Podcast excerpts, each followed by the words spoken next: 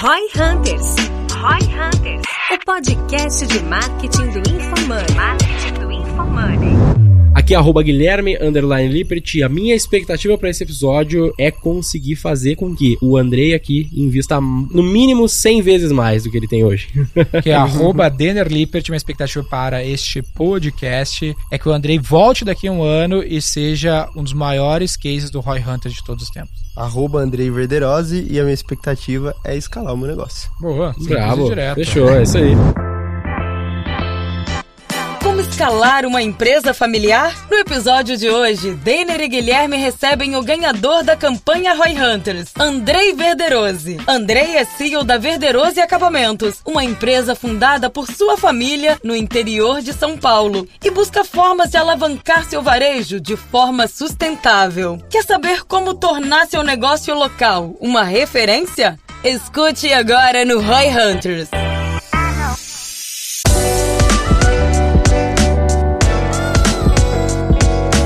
Bora lá então, a gente está hoje em mais um, que é a segunda vez que a gente faz isso, né? Da gente quê? ter um Convidado? um convidado Não, acho que no que é Hunters é o ouvinte.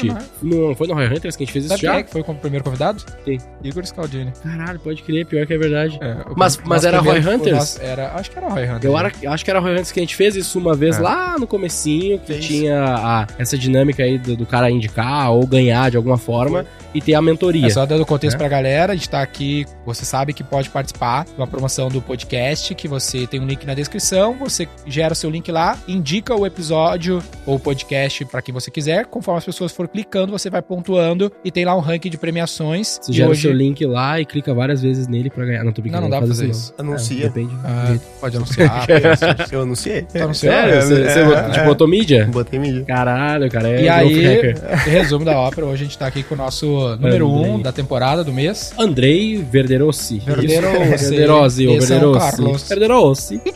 São Carlos? São Carlos. São Ô, Andrei, Carlos. obrigado pelo empenho aí, cara, e pela tá aqui presencialmente com a gente, pra quem tá nos ouvindo aqui em São Paulo, pertinho dele, longe de pra mim, mas grande privilégio ter você com a gente, cara. Seja bem-vindo ao Roy Hunters. Muito obrigado. Prazer é todo meu, né? Acho que é uma, uma oportunidade que muitos donos de pequenos negócios, assim como eu, queria ter essa oportunidade. Acho que tem muito pra agregar aí pro meu negócio e pra mim como Foda desenvolvimento que, o foda é que tu pessoal deu azar, que hoje é os piores hosts só hoje que vieram, É, né, cara? sobrou, só né, ficou a, a sobra, né? A rapa da rapa aqui. Pra te entender, a gente vai. Tem os quatro aí, conforme tem disponibilidade, a gente vai gravando. É que às vezes a gente precisa Era pro Ricardo por tá causa aqui da- hoje, mas ele teve um problema e não conseguiu voar hoje, né? Exatamente. Só que também antes é aí, vamos, vou só fazer uma coisa aqui, ó. Tem, não é só a mentoria, né? Tem um presentinho aí, Aí, ó. A gente tem vários presentes. vários André. presentes aqui. A gente tem a mochila, uma das mochilas, né? A gente já fez várias da V4, Vários, tem né? uma nova, Essa aqui é uma mais minimalista.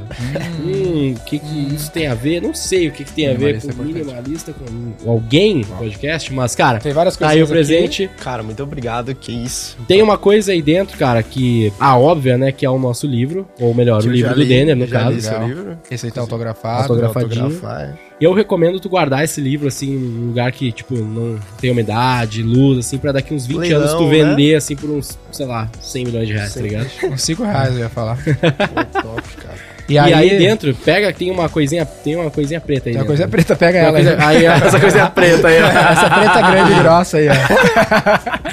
Tem um detalhezinho ali dentro também, ó. Vale tu pegar, ó, que é o sininho da V4.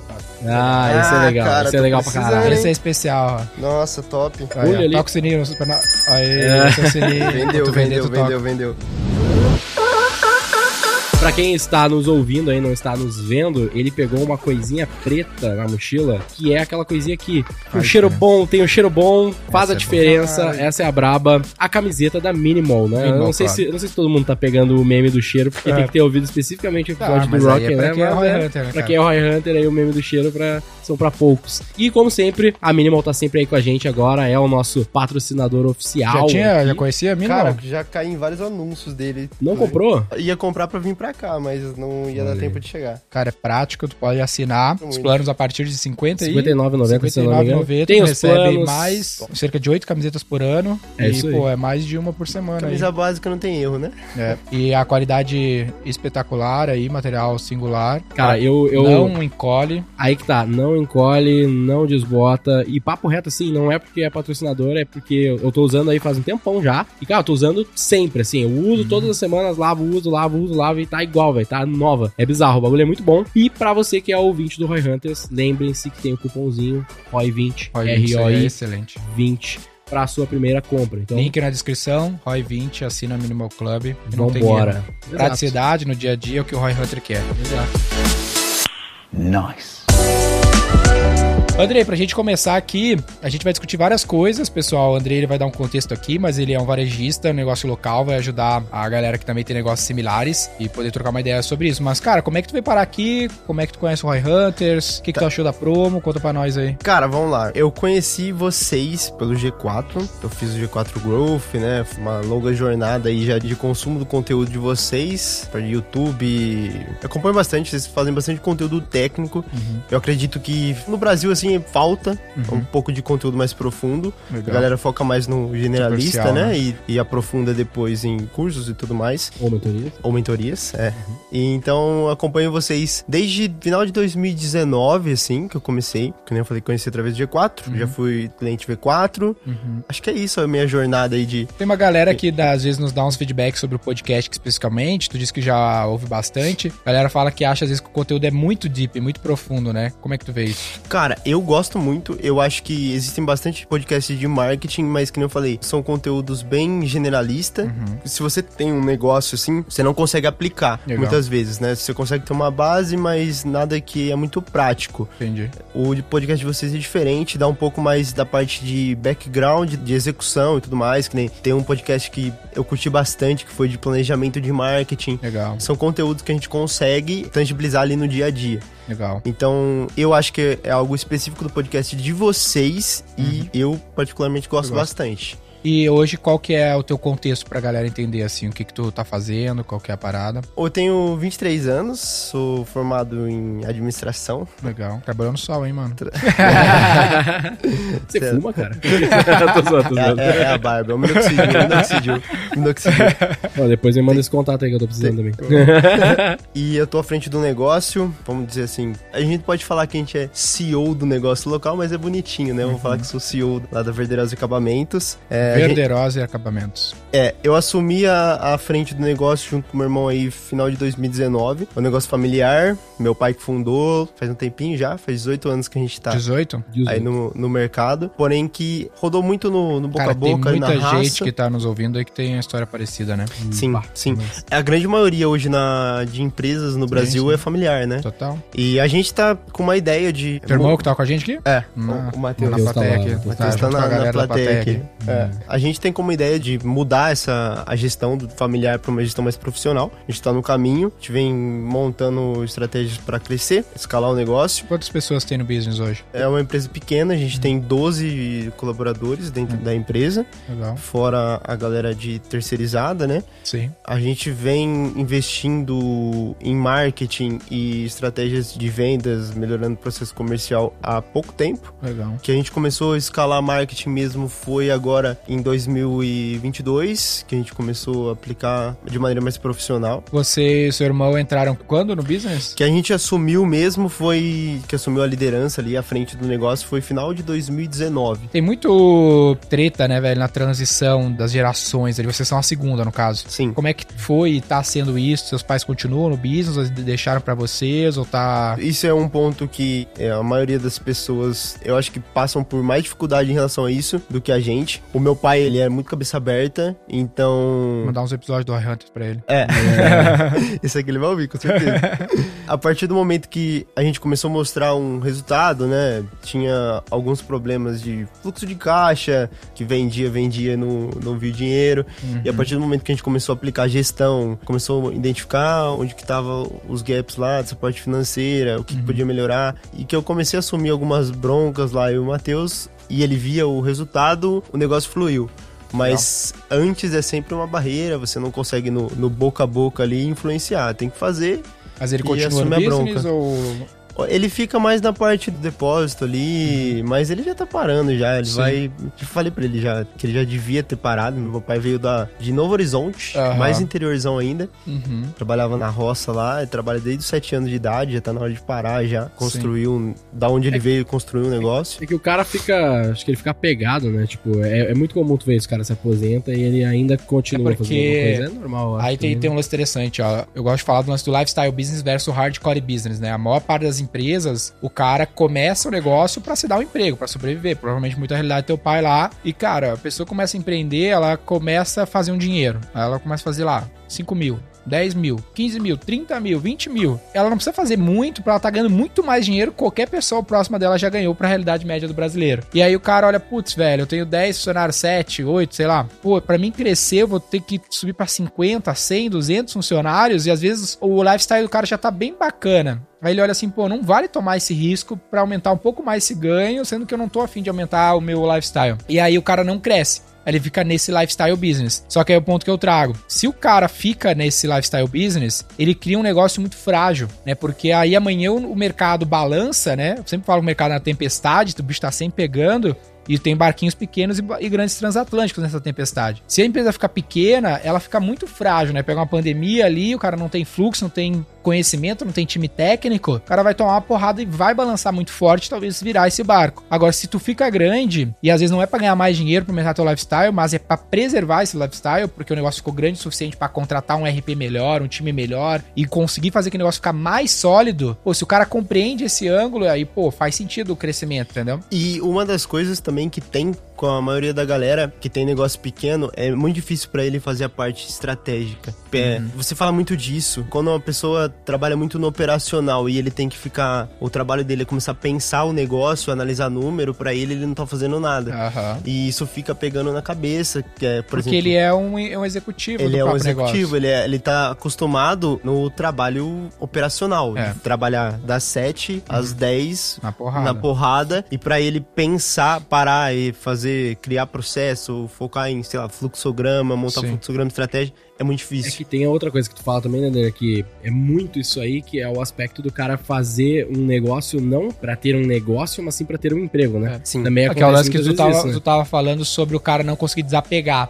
Né? É, Isso é um lance que eu tava mão. pensando. A minha mãe, por exemplo, ela trabalha lá na V4, lá ela cuida do, da nossa cozinha lá e do nosso boteco. Da comunicação também. É, e da, e da comunicação também, porque ela sempre me traz um briefing de quem eu devo demitir. umas fofocas aí.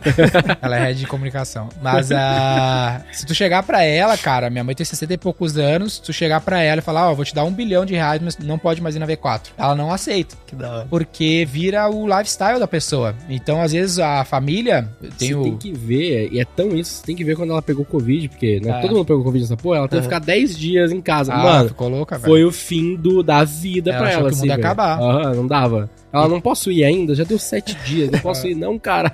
E a, então é puta, é, nessas transições de gerações, tu tem isso que às vezes, pô, teu pai trabalhou pra caralho, já tem uma vida bacana, mas o cara vai ficar o quê? Fazendo o quê em casa, entendeu? Ele quer ficar lá, velho, arrumando uma coisa pra fazer muitas vezes. E fora que tem o lance daí do próprio filho, né? Que daí tem uma questão meio de mais de sete mesmo, de preparação pro cara conseguir passar a bola pros filhos, né? Que é um desafio. Sim, também essa questão de familiar, não é todo filho que tá focado em Tá afim, né? assumir o negócio da família e fazer que gosta desse estilo de vida que é o de, de negócios, né? Que é um estilo bem puxado, né? Sim. Então, foi um conjunto de coisas, desde a parte de criação do, do meu pai, até também um pouco da nossa ação de assumir, fazer, assumir bronca. A transição foi um pouco disso, né? Aham. Lá, lá pra gente. E o que, que vocês têm de desafio hoje? O que, que tá pegando mais lá? Cara, eu tenho muitas dúvidas, assim, que eu, eu queria conversar com vocês, né? Uma das coisas, assim, que eu queria entender um pouco mais é na parte analítica, na parte de como que vocês fazem a questão de analisar LTV sobre CAC e isso em relação a fluxo de caixa.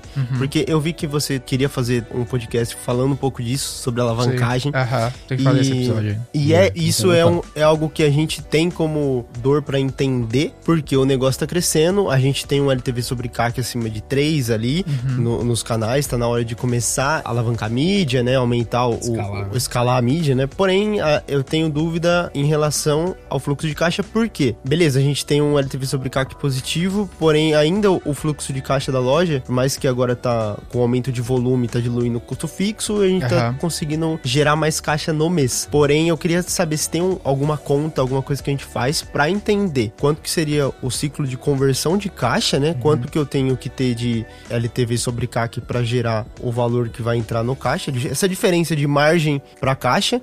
E quando vocês fazem a parte de alavancagem, quais são os principais indicadores e métricas que vocês buscam avaliar pra tomar a decisão se vale a pena alavancar ou não, entendeu? Sim. Só pra puxar um pouquinho de contexto, acho que tu, tu vai poder ajudar muito mais nesse detalhe aí, mas é bem específico do teu tipo de negócio. É, de né? varejo, É, no caso. É, varejo. bem específico É, de varejo. varejo. Só pra galera que tá ouvindo que, É. no fim das contas, é diferente de, sei lá, um serviço ou algo mais É, que o qual- cara vendeu, ele faturou, né? Qual que é a, a parada do varejo aí que eu acho que o André tá querendo trazer pra nós? Pode me corrigir se estiver errado. O drama do varejo, é que tem muita gente aqui que tá nos ouvindo que sabe, né? O varejo é boa parte do PIB. E tem muita gente que não faz ideia, né? Que tá acostumado, por exemplo, com serviço, com produtos digitais. Pro varejo, a merda é o quê? É a porra do estoque, né? Sim. O cara tem que comprar o estoque pra... Vamos dizer assim, eu vou comprar... Puta, velho, essas ca- Fala, esses aí os copinhos. teus produtos aí. Fala, fala uns dois produtos Mate- teus. Porcelanato e revestimento. É, É, o maior custo que eu tenho com o estoque, é um estoque Imagina, caro. cara, vamos montar um negócio aqui com o Andrei. estocagem. O Andrei vai dar a franquia pra nós da loja dele. E é a loja, pô, que a gente vai vender porcelanato, acabamento pras casas. Tá, beleza, eu tenho que montar um estoque.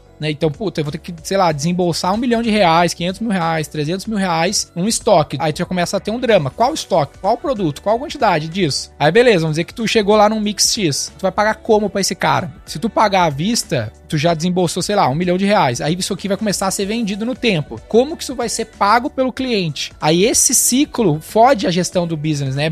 Torna ele muito complexo e difícil pra caramba nesse sentido. Por isso que os venture capitals, por exemplo, tentam investir tanto em empresas asset lights, que são empresas que não têm tanto essa característica de loja, de estoque e tudo mais. É que esses seriam os assets, né? Que É. são esses, É, essas estoque, coisas físicas, vamos dizer assim, caminhão. nesse caso. Os, Né? os negócios tradicionais, tu medir o sucesso, uma das formas de medir o sucesso é o quê? Porra, quanto tem estoque? Ela tem um milhão e meio de estoque, eu tenho, sei lá, X caminhão, X carro, X prédio. Tu chega isso pra um venture capital e mostra isso, o cara fala, puta, velho, foda-se. O negócio não é legal. No mainstream, assim, falando bem Uhum. rápido, porque É muito investimento em CAPEX, né? torna um negócio complexo pra caramba. Porque no fim das contas, no ponto de vista de marketing, nada muda. O que eu quero saber é se eu tô conseguindo trazer um cliente por um real que vai me deixar três reais, cinco Tá. reais, dez reais de margem. Só que aí tu tem um outro problema, que é como tu sustenta essa operação desse negócio, né, velho? Que é uma especificidade do varejo específico do teu business. Aí o que que eu vejo? Não que eu tenha uma solução super top, mas pra trazer coisas pra te pensar e pra Uhum. galera que tá nos ouvindo. Qual que é a graça do marketplace, por exemplo, da Amazon? é ela ser o varejista sem ter o drama do estoque. Foi literalmente isso. Né? Quando ela pega e joga assim, ó, o estoque tá na mão do cara, eu vou fazer só o trampo de LTV sobre CAC, pô, facilitou muito a vida. Porque no caso teu hoje, do Andrei, de muitos varejistas que estão nos ouvindo, tu faz o trampo do LTV sobre CAC top lá, tá 3, 4. Beleza, mas tu tem que comprar 10 vezes isso de estoque hoje pra conseguir vender pra esse cara e ainda, puta, são estoques X, Y, grade de produto. Complica a parada, né? Então, essa é uma parte da história que é o que é, é assim que é, se for jogar o jogo do varejo mesmo, não tem muito o que ser feito. E aí, o ponto é tentar encontrar maneiras de fazer isso diferente. Uhum. Seja os exemplos mais óbvios do marketplace ou até do dropshipping, no fim das contas, né? Eu consegui vender e entregar depois. Por É. exemplo, eu tô mudando de casa agora, eu comprei um monte de móvel. A menina que me vendeu os móveis, ela não tinha estoque. Você deve fazer alguma coisa assim também, né? Isso foi algo que a gente colocou. Assim quando eu cheguei na loja, isso foi algo, falando da parte de transição, que foi um dos pontos chaves pra assumir o negócio. É, meu pai tinha muita a compra de estoque muito elevada, eu cortei a maioria dos produtos e a gente trabalhou com estoque mínimo. Isso. Como a maioria das fábricas do principal produto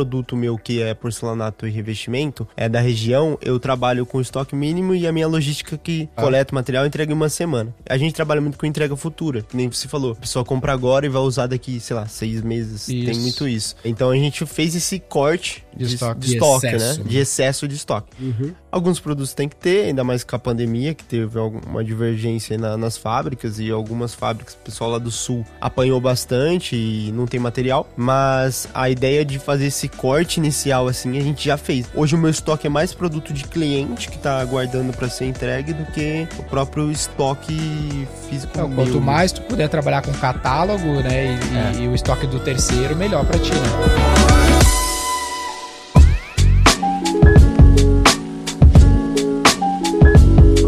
Gente tem um cliente legal lá no sul de acabamentos, que é elevado, e eles vendem muito jacuzzi, né? Esse tipo de coisa. E aí é 100% o estoque da É. indústria, né?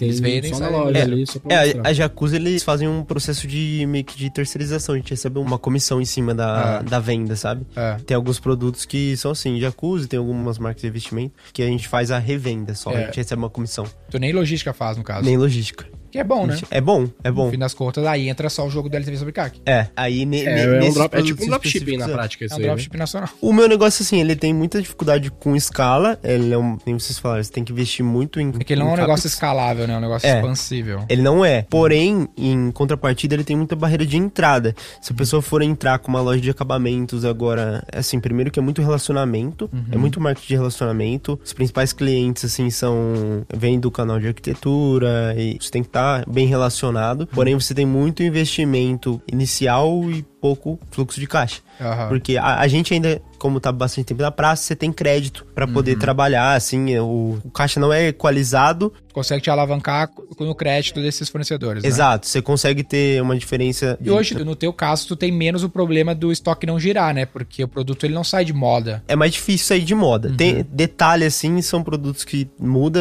é, geralmente, porém não é o produto que eu estoco, trabalho sobre encomenda.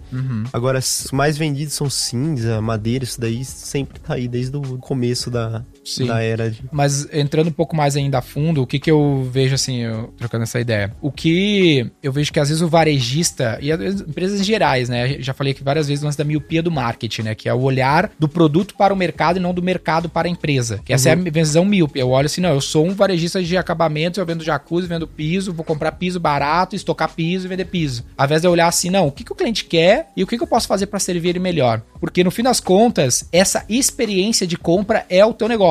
Essa experiência, tu não produz nada disso, tu não faz jacuzzi, tu não faz piso, tu cria uma... O varejista é uma experiência de compra a melhor possível. Quanto menos estoque tu tiver, melhor. Então, ah, daqui a pouco, velho, quanto mais a gente começar a pensar nisso, a gente pode ver oportunidades de pô, cada vez zerar mais esse estoque, expandir esse time de venda, criar experiências de atendimento mais legais para esses clientes, para ele comprar mais da gente e eu me posicionar mais como o Booking. Tipo assim, quem é o teu concorrente ou teu benchmark? Pra mim, que me vem à cabeça é o Booking. E o que, que o Booking faz? Ele conecta o cliente com o fornecedor, que é o hotel e a companhia aérea, o que for. E o trampo dele é a experiência de compra. É orquestrar uma experiência de compra melhor, sabe? Legal. Mais do que ficar administrando imóvel. Não tem imóvel nenhum, entendeu? Então, Legal. às vezes, às vezes tu vai ter lá 150 pessoas num inside sales com uma tecnologia foda, administrando a experiência de compra e articulando com outros fornecedores, até outros varejistas plugados na tua máquina, sabe? Cara, isso é muito top que você já entrou no assunto que eu queria entrar também, que era o segundo tópico, essa parte de tech. Eu tenho muitas ideias de clusterização para fazer com o tipo de cliente que a gente trabalha e trabalhar uma régua de relacionamento ali, que foi assim, foi uma estratégia que a gente fez no mês passado Aham. e a gente bateu o recorde de faturamento lá da loja até agora e esse mês aqui Legal. a gente já tá praticamente a gente já vendeu o que a gente tinha vendido no mês passado. Legal. É que é a questão de trabalhar a retenção, né? É, Eu coloquei as meninas que faziam parte do financeiro lá, lá na loja, meio período fazer financeiro, tinham administrativos, Aham. pra fazer a parte de pegar as pessoas que já compraram com a gente, entrar em contato pra fazer a venda de metais, que são Legal. etapas de obra diferente. Legal. Eu já tenho desenhado essa estratégia na, minha cabeça. Legal. Daria pra aprofundar muito melhor com tecnologia. Mas é aí as meninas a- agiram. Elas. agiram. O que, que elas faziam? Elas pegavam os clientes, travam a fundo no pedido, bem manualzão ali, bem braçal. Elas entravam em pedido do cliente, pegavam informação do que, o que foi comprado, quando que foi comprado, quando que não foi. Eu fiz um mini CRM ali no Notion para elas subir as informações e elas é, enviavam proposta. Então, se o cara não comprou a casa inteira é, e não comprou metal, porque metal é uma etapa posterior da Sim. obra. Ela fazia, eu criei um catálogo de oferta lá, ela mandava pro cliente, fazia um- uma, top. uma Era uma copizinha lá. CRM, assim, Isso. pra, pra tentar reativar o cara, Isso né? foi uma Exato. novidade e fez a diferença. fez a diferença no mês passado. Só que teria maneiras mais eficientes de eu fazer isso com um RP melhor, com automação. Que daria até pra eu trabalhar é, uma régua de relacionamento e meio marketing, dava até pra fazer disparos. Eu fico pensando E que... clusterizar melhor também.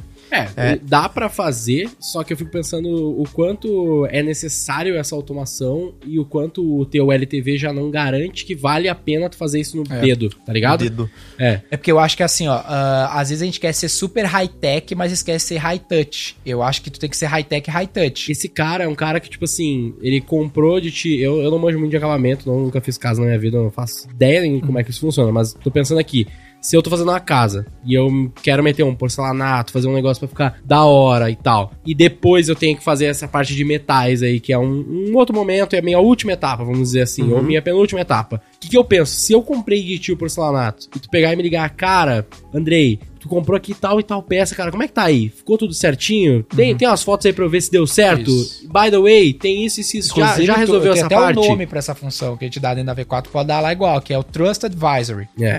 Esse cara tem que se tornar o Trust Advisor do cliente. E eu quero, Sabe? e eu quero expandir essa ideia, porque eu, eu vou dar uma ideia aqui que é tipo, um pouco diferente, talvez idiota, mas vamos lá. Eu fico pensando que hoje, o que, que é o mais comum, né? O que, que a gente já falou pra caramba, não aqui, mas em outros momentos sobre esse tipo de cliente, lá com o Elevato e tal. Tu vai ter vários canais, né? O cara vai querer buscar vocês pra comprar ali os, o porcelanato, que ele já Uhum. tá, já tá aware do que ele quer, porque o pessoal de arquitetura já passou pra ele. Isso é um canal. O outro canal é tu conseguir mais arquitetos ali, a Uhum. galera que vai te trazer esses clientes e vai fazer com que esses caras comprem de vocês. Esse é outro canal. Sim. Ah, provavelmente vocês já estão ligados nisso. Sim. O que, que eu tô pensando? O que eu tô pensando é que o arquiteto tem a visão de que ele vai usar a Verderossi pra trazer ali os produtos, porque é a melhor da região. Eu fico pensando, não faz sentido a gente tentar ser essa referência. Não só o arquiteto buscar a gente, mas, tipo assim, a gente ser a referência pro cliente. Tipo, cara, eu vou te ajudar a fazer a tua obra, porque eu tenho, eu, Verderossi, tenho os melhores arquitetos. São os meus parceiros. E aí os caras vão querer que você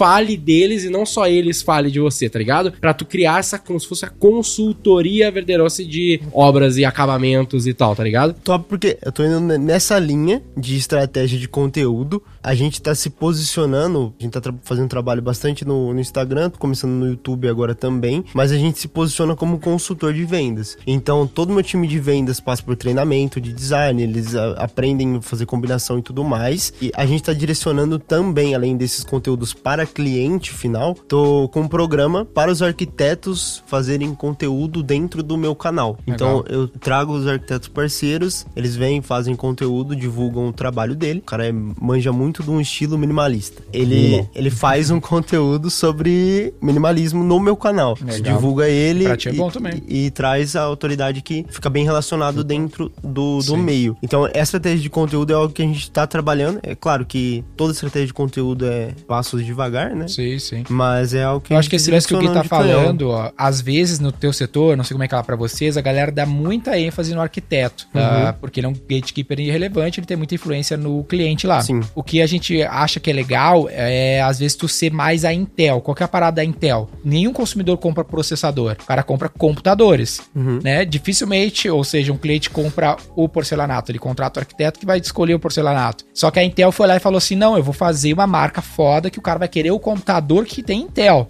E ela fez o branding como a indústria nunca fez, ninguém até hoje fez na categoria deles. Então o papo é esse aqui, ó. Quando a sua marca tem que ficar tão forte pro consumidor que ele vai falar pro arquiteto, independente de qual seja, cara, tem que comprar lá. Tem que falar com os caras, os caras têm o melhor condição, melhor preço, papapá. Que na prática, assim, Entendi, né? Quando tu entendi. pensa em ticket médio e LTV, o trabalhar no B2B é muito melhor que trabalhar no B2C normalmente, Sim, né? sim, Porque sim. tu acaba tendo um ticket médio muito maior no B2B. Entretanto, se tu conseguir gerar esse nível de reconhecimento de marca e vontade dos consumidores B2C comprar de você, benefícios. isso fortalece muito teu relacionamento B2B também, tá ligado? Entendi. E aí a gente tem que se desdobrar sobre essa experiência de compra. O que a gente pode fazer que seja menos gestão de estoque, o mais a gente puder delargar isso pra alguém e o mais experiência de compra melhor, tá ligado? Aí é maneiro, pô, até crédito. Como é que eu posso dar crédito pra esse E eu cliente? fico pensando assim, qual que é a realidade, né, dessa...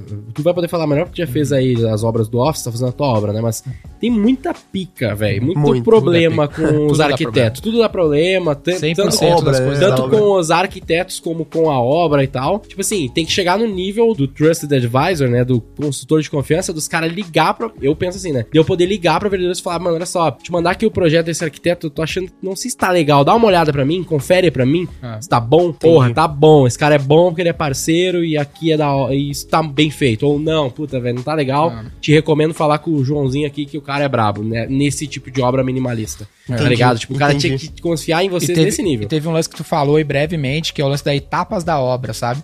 Eu vejo que talvez o teu negócio seja o negócio de, meu, mapear muito bem as etapas e conseguir servir o cara bem nas etapas. Eu vejo isso muito fácil num CRMzinho, né? Aham, num, num total. Pipe Drive mesmo. Que eu tenho lá as etapas que esse cliente vai circular. Então ele entra numa etapa, né? Às vezes ele pode entrar pré-construção, no meio da construção, lá no acabamento. E aí tu vai, joga ele na etapa que ele tá e vê quais são as próximas que ele vai percorrer pra poder dar um, um atendimento diferente. Então, esse era o trabalho que eu queria fazer com o desenvolvimento de CRM lá na loja. Sim. Porque, por exemplo, se eu fizer um trabalho de aquisição, faço um trabalho ali na, na mídia social que eu consigo captar o lead que não tá na etapa de acabamento. Ele tá lá no. Pré. No pré. Ele tá. Tá no sonho Comprou o terreno e tá pensando em construir. Legal. Eu quero conseguir trabalhar esse cara, já começar a trabalhar influência em cima dele pra que ele tenha a minha loja, Como- a, referência. a referência em acabamentos. E depois, na hora que ele chegar na parte de acabamentos, eu consiga mapear certinho o que que falta fazer. Por exemplo, eu conseguiria separar dentro da compra dele os ambientes que ele comprou, o que, que ele não Tá. comprou e fazer. Mas hoje tu tá,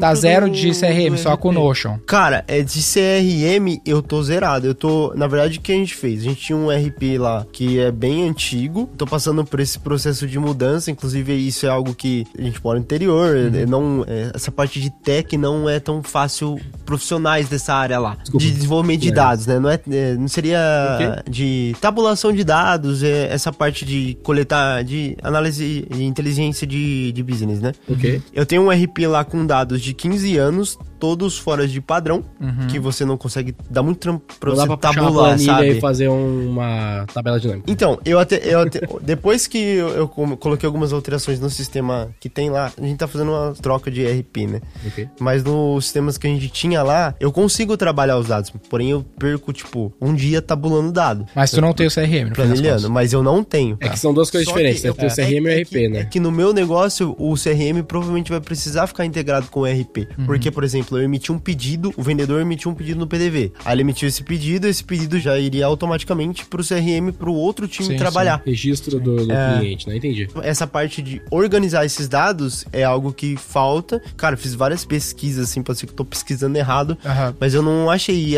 E pra eu desenvolver, até conseguiria desenvolver isso e ir atrás eu. Só que eu vou perder muito mais tempo do que se eu investisse pra alguém quanto fazer que um isso. cliente teu, tipo assim, gasta contigo no De. LTV? Cara, no LTV, vou passar o, o médio, tá? Em média, 6, 7 mil reais. De receita assim, que de receita. Receita, né? Só que- Faturamento, né? É, Ou já considerando já LTV mesmo? De LTV mesmo. Ah, ok. Qual Só- que é a tua margem? só- a minha margem, ela vai, ela vai ser de 30% mais ou menos. Mas esse cara consome 6 mil reais de receita ou deixa 6 mil de Não, margem? de deixa de margem. Ah, tá falando pra LTV mesmo. É de LTV. Bom, bom de margem. É que assim, eu precisava puxar por tipo de cliente, né? Porque, por Sim. exemplo, o cliente que vem do canal arquiteto, ele tem um LTV maior. Aham. O custo de aquisição dele é um pouquinho maior, mas não, não muda muito. O custo de aquisição na faixa de 800, mais ou Tu menos. nunca chegou a usar nenhum CRM tipo Active Campaign, Pipe Drive, CRM de prateleira? A gente já colocou lá, fez um teste com o Pipefy. Uhum. Só que, o que aconteceu? Eu coloquei o processo sem dar um treinamento, eu não consegui fazer um acompanhamento muito bom com o time operacional, que ia mexer na ferramenta. Cara, de pouco Galera tempo a galera não aderiu e... Ó, tem um Esse cara gasta contigo, então. Ele, ele gasta contigo, então, de faturamento, tipo, uns 20 mil reais. Isso. Mais ou menos. Exato. Tá? Ah, e deixa 6 mil aí, que é uns 30% de margem. Exato. Mais ou menos, ok. E tu tem um CAC, tu disse de 800 reais. É, 800 é mais ou menos isso. Pode ser... Então teu LTV sobre aí. CAC é 7, não isso 3. Po- Então, só que tá na hora de eu escalar a mídia, né? Porque eu invisto muito pouco em mídia hoje. Ok. Eu eu tô começando a escalar a mídia agora, né? Que a gente tá investindo mais. Porém, eu tava investindo, por exemplo, em anúncio, coisa tipo de 2, 3, é muito pouco. E o, e o meu canal do arquiteto é 5% em cima da venda.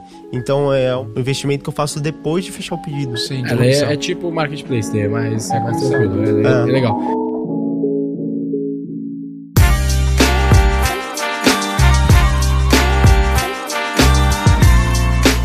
Mas por que, que eu perguntei isso, tá? Porque eu tô pensando assim, não sei, sinceramente, se vai ter um RP bonitinho, perfeito, integrado com o teu CRM, que são duas funções só não sei diferentes, se é deve ter, não sei se é barato. É. Ah, dá pra fazer umas Salesforce da vida, sei lá, alguma fita assim, mas nem sei se vale a pena agora. Porque eu penso que sim dá pra fazer no Pipefy se for feito direitinho. E o que, que eu penso? Se tu vai ter o Trusted Advisor, quantos caras, quantos clientes esse cara consegue, tipo, atender e dar um suporte, né? Tá. Ah, e se ele desse suporte, se ele tivesse acompanhamento, ele consegue olhar no RP no dedo, tá É ligado? que hoje tu tem um probleminha ali, pelo que eu peguei na tua narrativa, que é a auxiliar administrativa fazendo trabalho de vendedor, de Trust Advisor. É, não, são exato, vários, exato, tem é. vários Isso, problemas aí no é, meio do isso, caminho. isso, tem Isso um daí é, é algo que eu É. não montei o time pra Isso, fazer essa isso pessoa tem que ser né? dedicada a que ser Trusted Advisor, É, entendeu? e Atender tem que ter essa função, né? Ela tem, É, é, ela desculpa, tem ela ter. tem que ter essa skill, essa hard skill Isso. e essa soft skill. Isso. E aí, assim, o que, que eu penso, tá? Como é que. Dando o to-do aqui, bem, bem mentoria mesmo. Eu penso que tu tem que primeiro pegar um Miro da vida, tá ligado? A Uhum. plataforma Miro. Sim, sim. E desenhar toda essa jornada do cara. Tipo, mano, Brilhante. desde o cara comprar o terreno até o Fases metal. Todas as fases da obra comuns, né? Legal. Por exemplo, minha mina ela tá fazendo uma casa lá em Atibaia e já tem a casa Eu toda vi lá assim. o- É, tu viu os eu- stories, tá, né? eu vi. Então, tem toda a casa, tal, beleza. Qual que é aquela etapa? Eu nem sei. Já tem que pensar em acabamento ali ou Uhum. não? Porque a casa não tem nem pintura ainda, nada disso, né? Uhum. Não sei que momento é aquele. Mas é isso, é entender essa obra. Você deveria estar falando com essa pessoa? Já? Não sei, talvez sim. Porque ela já deve estar numa etapa mais meio barra fundo de funil ali. Algum tipo de fala, com certeza. Não Sim. sei É, qual. algum sim. tipo de fala assim. Será que você devia estar dois anos atrás quando eles compraram o terreno? Eles deveriam falar contigo? Não sei se chegaria nesse nível, talvez sim. Mas aí desenhar toda essa jornada e esse fluxo, e aí dentro do Pipefy tu vai criar, replicar esse fluxo. E tu vai colocando esses clientes lá. E tu vai atribuir esses cards do Pipefy, né? Essas pessoas, esses leads que tu gerou, para esses Trusted Advisors, para esses consultores de confiança, para eles começarem a desenvolver esse relacionamento. No primeiro momento, você não vai ter muito processo para cada etapa. Talvez porque você não, nunca fez, não sabe exatamente o que fazer em cada etapa.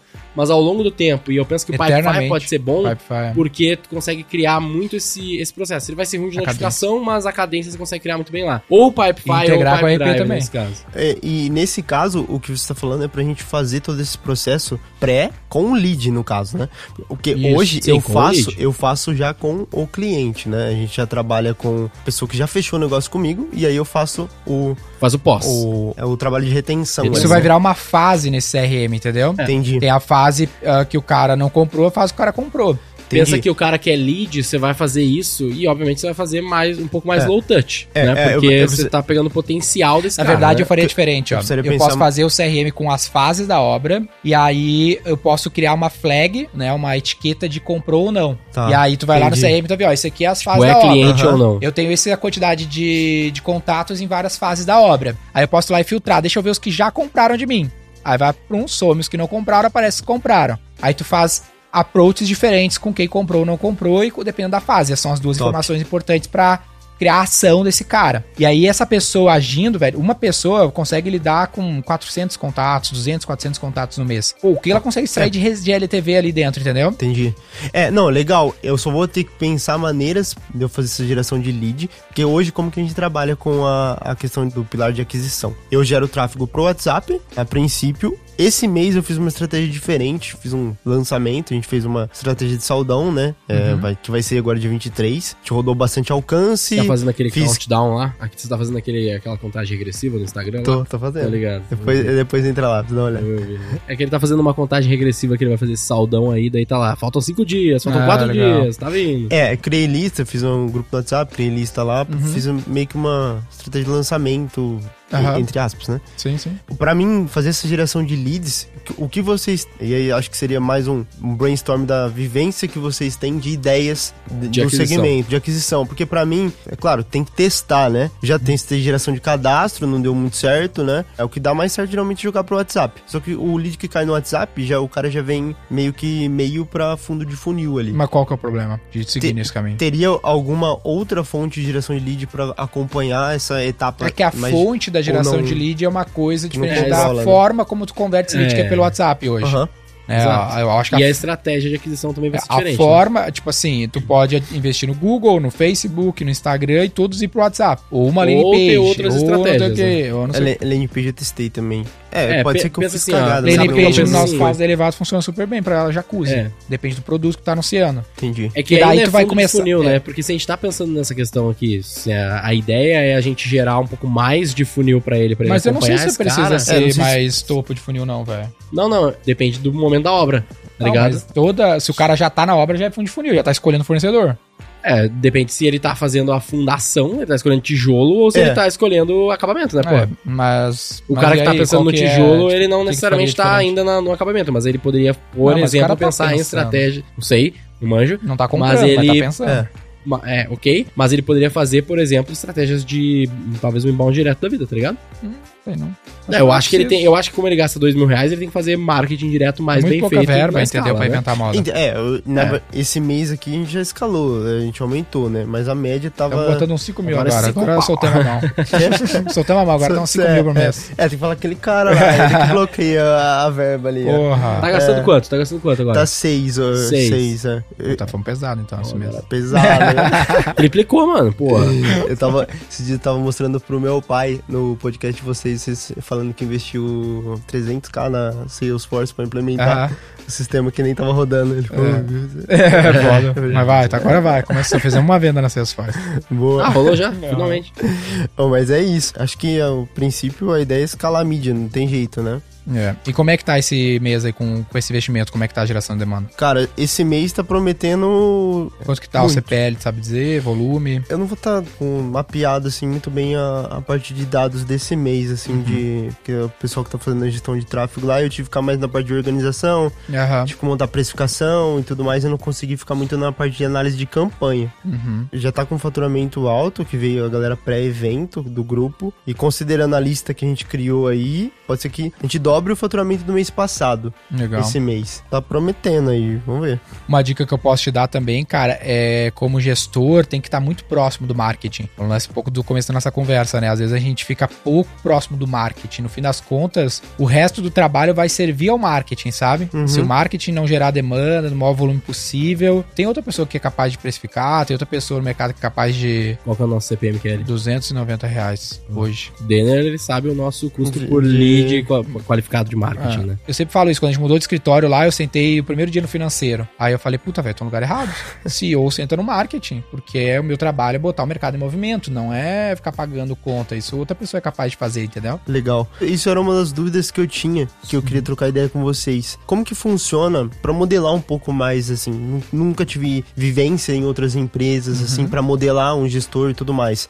Mas como que seria as etapas e, e funções conforme o negócio cresce? Que por exemplo, quando você tem um negócio pequeno, um Aham. time enxuto, por mais que a gente fica ali no tático e montando a estratégia também, é, você ainda tem algumas funções operacionais ali que vai por um tempinho até você conseguir aumentar a equipe e tudo mais. Cara, isso tu pode te livrar muito mais rápido do que às vezes tu pensa. Pensa assim, ó, velho. Quanto mais rápido tu tiver o tempo livre, melhor. E vai dar lucro, entendeu? Tá. Então, pô, o que que hoje tu tá fazendo, sabe? Tem cara que tá nos ouvindo que, sei lá, velho, ah, no meu dia eu vou pra empresa, pá, volto pra casa e faço comida. Pô, é, não faz comida. Gestor não faz comida, velho. Gestor não limpa roupa, lim- gestor não limpa a casa. Isso é muito barato. A, a tua hora, a hora de uma pessoa pra lavar tua roupa, pra fazer tua comida, teoricamente é muito mais barato que a tua. Entendi. Então, primeiro, tira tudo que é mais barato do que a tua hora. E tu vai qualificando a tua hora, né? Por tu ter tempo, track record, tempo de casa e tudo mais. Tu é capaz de fazer uma parada que poucas pessoas são capazes. Então, quase tudo fica mais barato botar outra pessoa pra fazer. Entendi. E quanto mais tu puder ficar, meu, com os dois dias livres na agenda pra olhar pro teto e pensar como é que eu faço esse negócio ser maior, melhor, entendeu? Legal. Eu fiquei muito paranoico nisso no começo do negócio, como é que eu fico com o tempo livre, velho. Top. É porque às, às vezes quando a gente fica com o tempo livre, a gente que já tem uma rotina Uhum. operacional em algumas partes do dia, cara, você fica louco, porque você tá pensando no negócio, Mas daí assim, só que fica um negocinho na cabeça. Mas daí o é teu, normal, o, teu, né? o teu trampo é assim, ó. Quando tu tiver com o tempo livre, pensa assim, como eu serei 10 vezes maior em um ano. Tá. E tu não vai achar, tu vai enlouquecer, velho. Tu vai ter mais coisa pra fazer, pra procurar, pra pesquisar ah, do que tempo, entendeu? Como é que eu Entendi. fico 10 vezes maior em um ano? Por que que tu não tá investindo 100 pau por mês? Entendi. Aí, velho, tu vai achar coisa pra, no mínimo, pesquisar. Porque tu não tá, tu tá longe disso. Aham. sim, Entendeu? sim. E já podia estar fazendo. Por que, que tu não tem 100 lojas, tem só uma? Puta, velho, como é que expande loja? Como é que abre loja? Onde é que tem outro ponto? E aí vai surgir mil tasks que só tu poderia estar fazendo, não lá precificando, que é um bagulho básico, cara. Faz um É, curso tipo de administração assim, só fazer, é, entendeu? ninguém Legal. vai te dizer, ninguém do teu trampo ali, do, do, do teu time vai te dizer, essa- vai te dar essa resposta. Tu tem Ou que vai ser- Tá, sequer pensando Tu tem três aí, tipos de cara, velho. É o técnico, o administrador e o empreendedor Uhum. dentro de ti. O técnico é esse cara que fica olhando pro presente. Ah, eu faço esse trabalho. Uhum. O administrador fica olhando pro passado, meio contador. Ah, esse é o nosso resultado, não sei o quê. O empreendedor pro futuro, velho. Tu tem que ser o máximo empreendedor. A gente fica soterrado pelos É o mais negócios do dia a dia. E a gente esquece ser empreendedor, velho. Por que, que eu não tenho 100 lojas? Por que, que eu não tô abrindo capital? O que, que eu preciso fazer para abrir capital? Por que, que eu não tenho o SAP e Salesforce de sistema? Legal. Ah, é só isso que te interessa, porque daí tu vai fazendo. É muito um exercício de future back, a gente fala V4. Eu fico vendo assim, como é que eu vou ter 100 lojas Eu, eu e eu acredito, trago né? presente. É, eu acredito que o teu pai tem muito mais o perfil técnico administrador e menos empreendedor. É. e tu É. tem que vir mais com o empreendedor e colocar gente que vai fazer o técnico Esse administrador. trampo de tu estar aqui, de tu estar conversando com outras pessoas, tá fazendo outras coisas, isso vale um 10 mil vezes mais o teu tempo do que tu tá lá, sei Tu lá. disse, por exemplo, que investiu a mídia, né, pra, pra conseguir ganhar isso aqui. Mano, aquele dinheiro é nada, tá Sim, ligado? sim, Perto sim. do que a gente falou aqui e tal, e pode ser útil pra ti.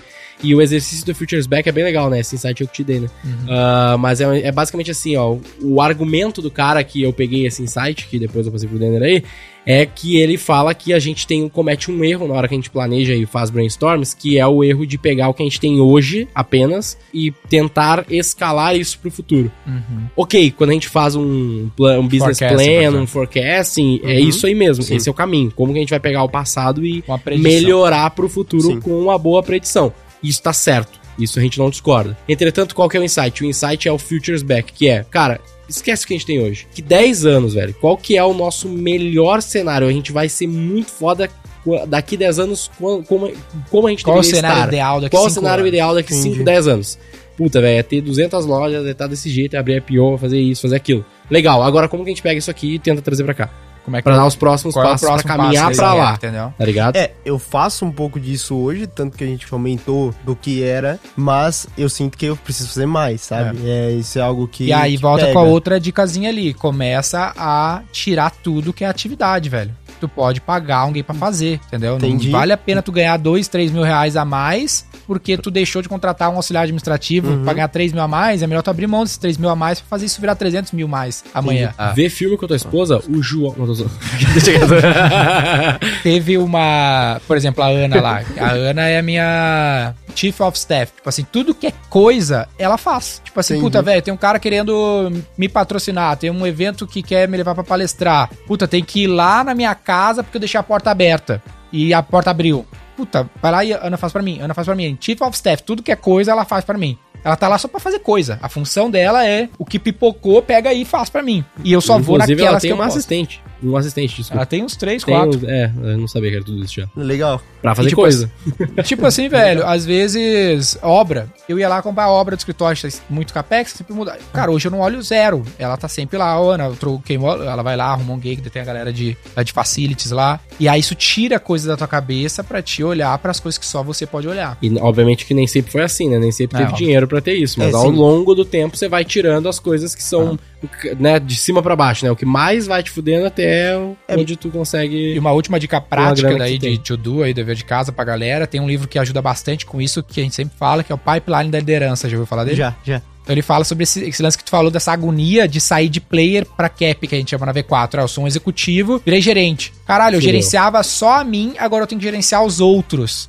Ou seja, o resultado dependia só do meu esforço, agora, meu, eu não gero mais resultado. Os outros que geram, o meu resultado vem através do trabalho dos outros. Isso é puta angustiante pra Aham. muita gente. É, O jeito Ah. que eu gerencio lá, eu gerencio agora quatro times da V4. É quatro e meio, vamos dizer assim, que tem vendas lá do V4X também. Pra mim, velho, se eu tô fazendo alguma coisa, eu tô errado. É. Eu deveria estar com o time executando aquilo ou eu capacitando o time pra executar aquilo. Eu não posso fazer as coisas, tá Tem um ligado? detalhe importante que tu falou aqui, ó. E é ah, eu nunca trabalhei com. Eu sempre trabalhei em empresa família, pá. O teu trabalho como coach, né? A gente chama na V4 todo diretor de coach. É ser um coach, é ser o Uhum. cara que sabe. Né? Tu contrata um coach pra te treinar na academia, lá, ser o teu personal. Por quê? Porque o cara sabe te dizer, não, dá pra fazer mais, dá pra fazer assim. Ou seja, parte do teu trabalho é saber, é pesquisar, é estar aqui trocando essa ideia. Porque tu vai ter que ser esse cara que vai chegar lá e falar, galera, o que vocês estão precisando? O cara fala, ah, puta, velho, eu não sei se eu aumento a mídia ou não. Pode aumentar, dá pra aumentar, dá pra investir mais. Porque eu sei que dá pra investir mais, porque eu fui lá com os caras e é assim, assim, assado. Puta, legal, porque esse cara também não tem referência. Uhum. Se tu não investir inteira a referência, ninguém vai ter a porra da referência, porra, não vai pra lugar nenhum, entendeu? Sim, sim. Na É. melhor das hipóteses vai ficar como tá, tá ligado? É. Se ficar assim, né? O que deu uma. o que mudou um pouco a minha mentalidade sobre isso foi o livro Gestão de Alta Performance do. É, Que aí tem a agendinha do, do CEO lá, e dá empurrão, é, e isso ficou martelando. E eu que, sabe, eu queria ouvir de vocês, por exemplo, que já Aham. fizeram algo maior sobre. Estão com um negócio numa escala maior do que o meu.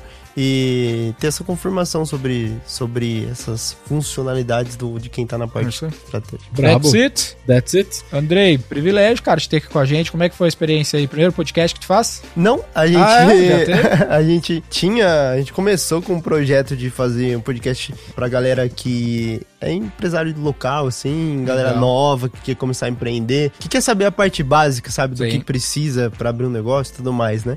Legal. Só que com o negócio, as demandas do negócio, a gente tô focado É. full time na, Tá lá na certo, loja velho. em, Ser influencer não É não muito, é bom. muito foco, né? É, a gente fala. É uma maldição do influencer aí na É. prática, né? Mas Deve- longe da gente de reclamar também. É.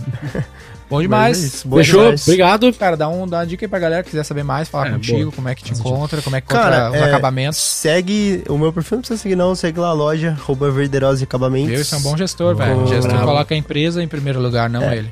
SI. Vai ter minha cara lá, mas é importante Boa. ter a galera acompanhando nosso trabalho lá. Top demais, top Brabo. demais.